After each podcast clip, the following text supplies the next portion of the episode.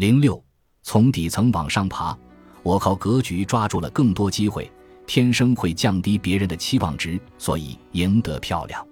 这是于姐曾经的老板对我的评价。为什么他会这么说呢？因为一开始我太不起眼了，甚至会让人觉得没有什么本事。但过一段时间后，大家发现我这个人真的还不错，进而另眼相看。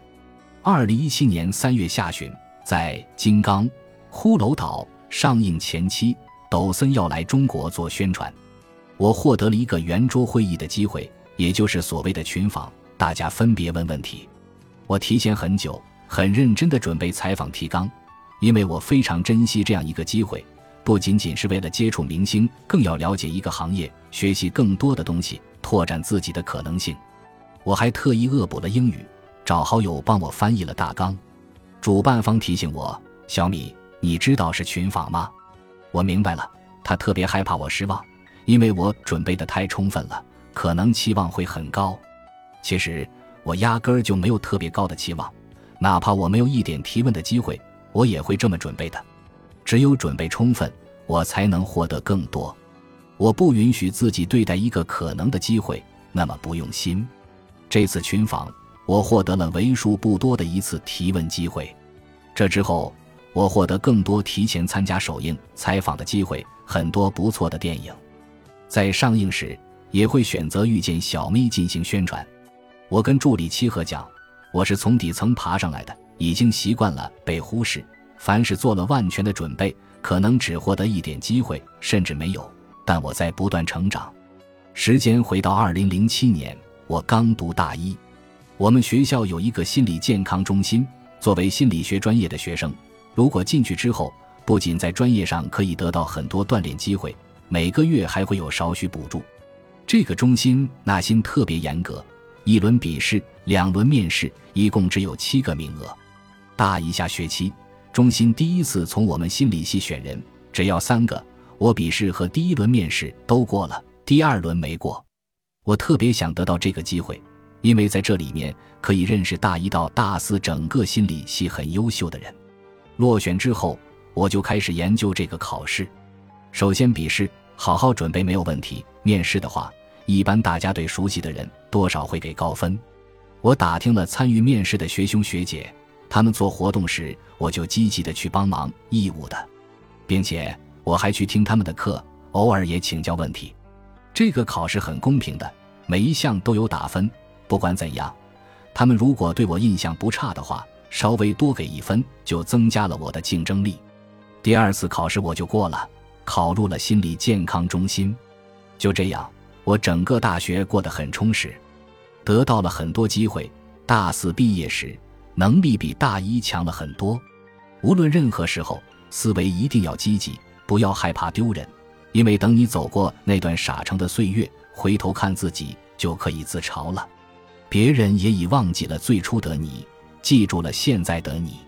回到起点，我几乎是最低的。一路走来，别人的冷眼、不热情，甚至看不上。我都已经习惯了，我知道，我终究会得到我想要的一切。你可以讨厌我，但不能忽视我，因为如果我们争取同一件事情，我绝对是强有力的竞争对手。二零一一年大学毕业，我一点都不顺利。我去了我们当地最大的辅导机构做销售，一开始打电话接吧，主管不看好。我很清醒，我的目标是业绩 top 一。拿到只是时间问题。大 boss 开了一次业务培训，让写总结，我写了近六千字。他对校区校长说：“我很有潜力，让他好好培养。”我们公司要求每周周日交一篇工作总结，我几乎每一篇都是六千到一万字，年终总结更是写了十八页 Word 文档。这是我唯一可以向大 boss 展现自己能力的时候，为什么不做好呢？每篇工作总结里。我都会写大量的案例，讲故事，写总结，并且用数字说话，自然我的工作越来越顺利，业绩也越来越好。大 boss 还喜欢我一点，就是格局大。为什么这样说呢？我们学校不止一个校区，校区之间业绩会有比较，是竞争关系。但客户不知道，其他校区的客户经常会来我们校区。从公司 ERP 系统查客户电话号码，一看不是自己的客户，大家都不愿意接待了。但我每次都会认真接待，大多数时候客户都签单。为此，我甚至要加班完成自己的工作任务，签单的业绩还不是我的。这件事情，很多人觉得我傻。私心来讲，我也不喜欢给竞争对手接单。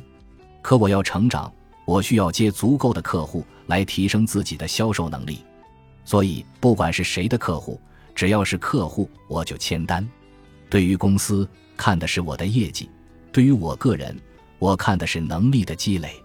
这样，我接待了足够多的客户，我把客户分类，并且总结出针对不同客户的不同方法。在工作总结中，我可以这样写：不管是谁的客户，都是公司的业绩。我们看似有竞争，实则覆巢之下无完卵。公司好了，大家才好。这话写得挺漂亮，但我也做到了。时间久了，这件事情我做着做着也这么想了。当然，我肯定希望我比竞争对手业绩好、能力强。与斤斤计较相比，我更想成为一个能够帮助别人、为他人提供价值的人。所以，尽管我离开多年，我和大 boss 还是很好的朋友。在人生很多关键的节点，他都会给我很多指导。二零一四年四月，我第一次见到了于姐。这是我在上海生活发生质变的时候，同样第一次见面，他对我也不是很满意，但是他给了我机会，因为他看到我的坚定，那种拿出积极的行动来争取机会的坚定。就这样，我们合作了近两年。后来为了自己更好的发展，我离开了，但我和于姐成了很好的朋友，而且我们合作了很多事情。很多人问我，既然你和老板关系这么好。工作也能胜任，为什么还要离职呢？为了让自己更好的成长，我从来没有为任何人打工，我只为我自己打工。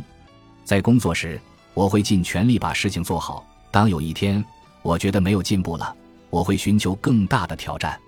但我依然可以和原来公司保持很好的关系，甚至和他们成为合作伙伴。从自身条件来讲，我来自农村，普通大学毕业，外表普通。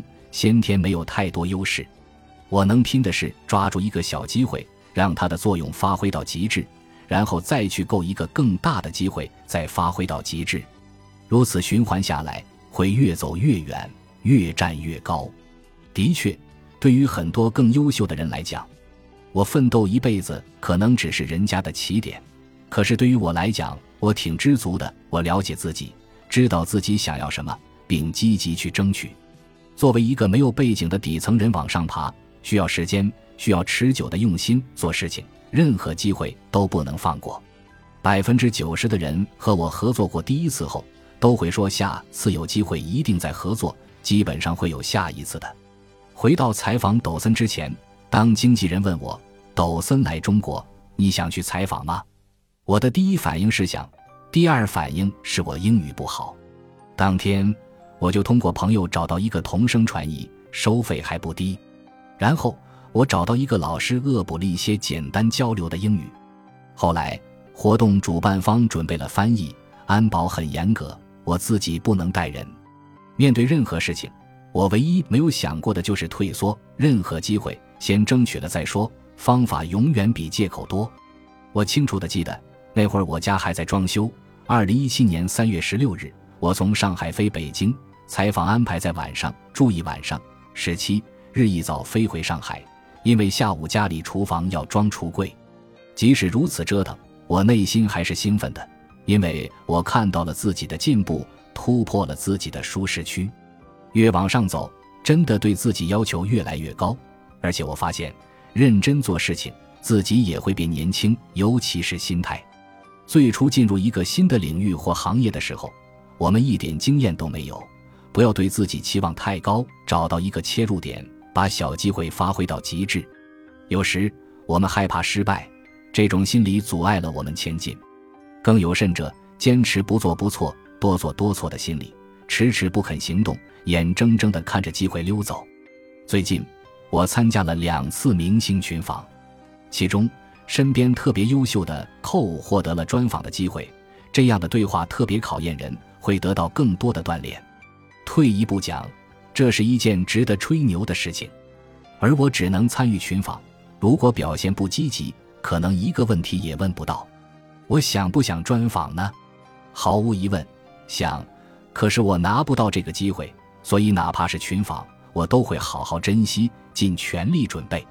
任何事情都有一个过程，简单的事情做到极致，才能让自己变得不简单。从底层往上爬不容易，需要抓住每一个属于自己的机会。